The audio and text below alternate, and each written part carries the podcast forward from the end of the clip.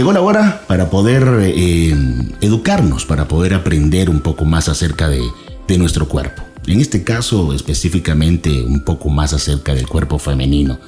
Con nuestro especialista, el doctor Danilo Arevalo. Él es ginecólogo oncólogo. Así rapidito, doctor. ¿Quién es un ginecólogo oncólogo para quienes nos escuchan por primera vez? Un ginecólogo oncólogo es una persona o un especialista en cánceres ginecológicos. Eh, es decir, que yo veo a las personas que tienen cáncer de, de vulva, vagina, cuello del útero, útero, ovario y mamas. Todos los otros demás cánceres, si no, no, no. Específicamente, eh, solo son del aparato, reproductor, reproductor de la mujer primario o secundario. Pero también ve, ve áreas eh, de ginecología, como las, las, comunes de un ginecólogo. Sí, o sea, mi, mi, proceso de formación ha sido primero doctor en medicina general, luego ha sido ginecología y obstetricia. Y la especialidad. Y después oncología. Tengo dos cosas que no están ligadas a la, a la medicina, vea que es una maestría en, en proyectos de salud en el INCAE y también una gerencia en administración de servicios de salud, siempre en el INCAE. Interesante. Bienvenido, doctor. Gusto de saludarlo. No, no, encantado.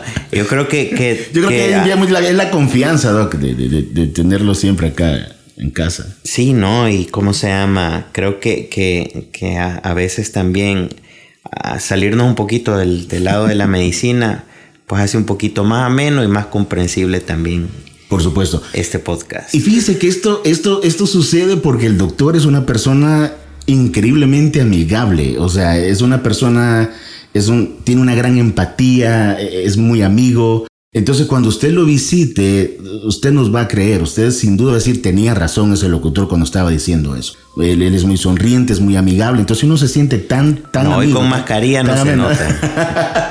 Pero así en los ojos sí, cuando se le ponen bien chinitos, cuando, cuando se ríe.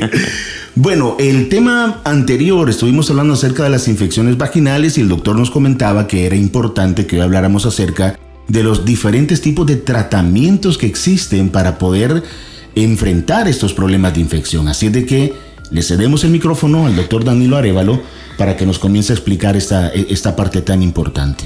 Sí, bueno, una vez que nosotros eh, hacemos un, una exploración física y vemos la, la historia del paciente, y entonces sospechamos un diagnóstico, pues inevitablemente aquí viene la parte de sugerir un tratamiento. Cuando estamos hablando acerca de infecciones, nosotros hablamos de infecciones que son bacterianas, que, su origen son, son precisamente, pueden ser cocos, bacilos, estreptococos o cualquier otro tipo de, de bacteria. De las fúngicas o que son infecciones por hongo, y aquí a la cabeza estamos hablando de la Candida albicans. Y hay infecciones que son debidos a virus, que es el virus herpes, y tenemos el virus del papiloma humano. Entonces, lo primero es tratar de determinar. Cuando estamos hablando de infecciones que son por bacterias o hongos, habíamos dicho que esto usualmente se debe a que hay un desbalance entonces esto es como tener un bosque, un bosque frondoso. Y entonces nosotros tenemos un bosque con una grama muy bonita y en el bosque hay unos conejos que se comen a la grama y también hay unos lobos que se comen a los conejos. Un equilibrio siempre. Y obviamente los, los, lobos pues llega un momento donde se mueren y se vuelven abono para, para, para esta grama. Pero ¿qué pasaría si, por ejemplo, existe un incendio y quemo todo, todo e, ese bosque tan bonito? Eh? Quien va a sobrevivir va a ser el organismo que esté mejor preparado para eso. Entonces, en el cuerpo es lo mismo. Cuando hay un desbalance y parte de mis bacterias mueren, la que va a sobrevivir es la que está más adaptada a sufrir un cambio y por eso suceden las infecciones. Eh, que yo porte una bacteria o un virus no significa que yo voy a desarrollar una infección, porque mi, mi sistema inmunológico me está defendiendo. Las infecciones ocurren porque las bacterias han superado mi sistema inmunológico y se han reproducido de una manera tal que me van a producir síntomas y cambios que van a ser manifestaciones clínicas que son las que hemos evaluado. Desde este sentido, la primera línea de tratamiento va a ser restaurar el pH de la vagina. Y esto es muy importante. ¿Por qué? Porque muchas pacientes cuando tienen una infección por X motivo, trabajan muy duro, no les queda tiempo de visitar a un médico, eh, que tienen una farmacia súper cerca o, les da pena consultar, deciden colocarse un tratamiento cualquiera. Y esto es muy grave también porque al aplicar un tratamiento yo podría estar contribuyendo a que la bacteria o hongo o virus malo prevalezca más. Puede hacerse más fuerte también. Exactamente, porque cuando yo, por ejemplo, tomo antibióticos o me coloco antibióticos, el antibiótico no es específico para bacterias malas. El antibiótico va a acabar con todo tipo de bacterias, tanto las buenas como las malas. Y como hemos dicho, que la que está más apta para sobrevivir es la que va a avanzar, algunas bacterias son resistentes a los antibióticos y aquí yo voy a estar perjudicando. Entonces, cuando son bacterias o hongos, entonces mi primer paso es un restaurador del pH y de la flora vaginal. Ahora, hay, hay algunas infecciones que se nos salen de las manos, O que son muy severas. En este caso, usualmente vamos a utilizar antibióticos o antifúngicos. Algunas literaturas mencionan que hasta un 70% de las infecciones vaginales son mixtas, es decir, que ahí eh, está involucrado tantos eh, bacterias como honguitos. Y entonces sugieren que realmente el tratamiento debería ser con una combinación de fármacos que incluyen un antibiótico específico para las bacterias vaginales y un antifúngico o algo que mata al hongo que ambos están en asociado. De estos productos vamos a tener presentaciones que suelen ser óvulos o podrían ser aplicadores.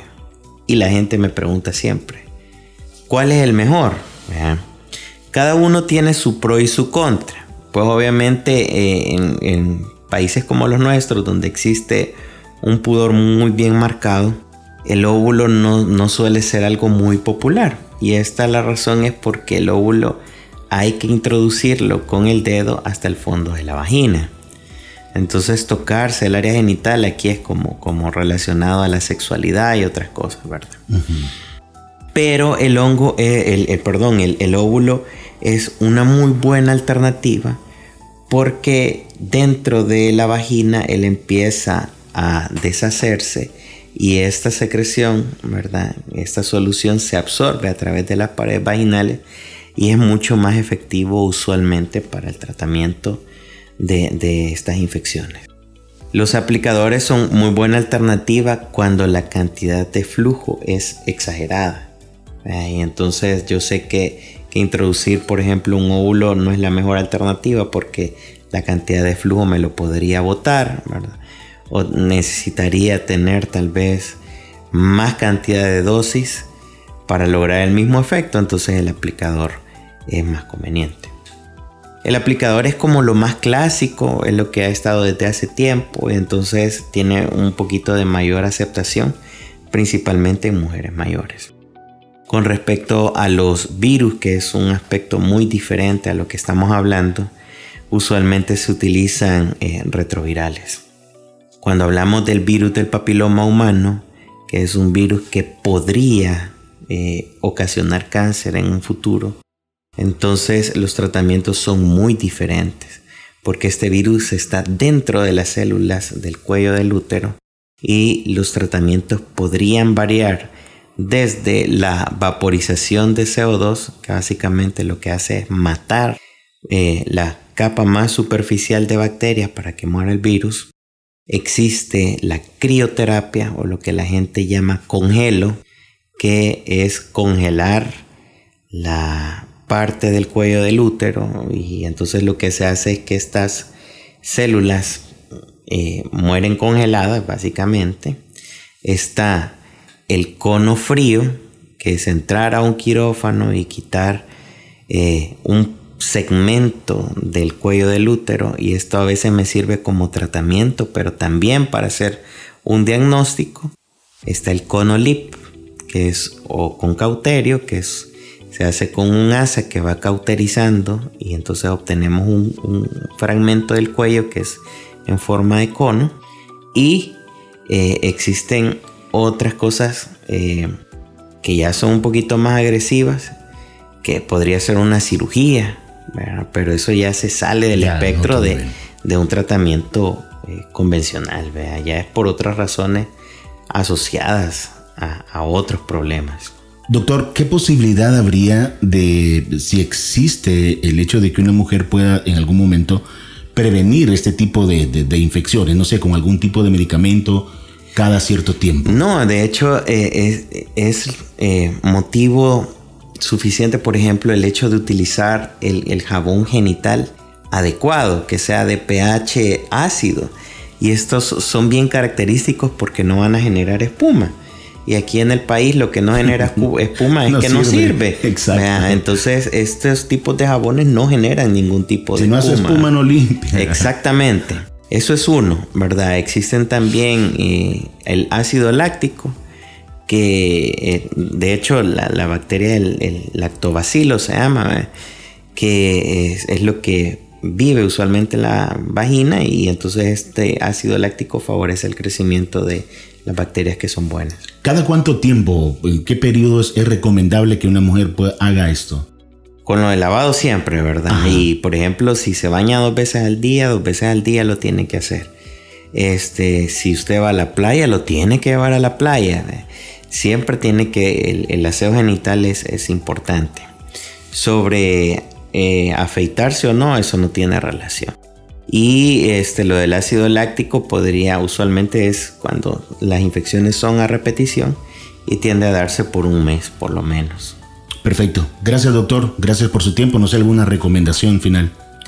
Yo creo que no es necesario estar enfermo para visitar a, un médico. A veces un chequeo suele ser saludable y también me ahorra muchos problemas, ¿verdad? Me ahorra dinero y me ahorra eh, preocupaciones. Bueno, Gracias, gracias por su tiempo, como siempre. Un saludo extenso a todas las personas que nos escuchan.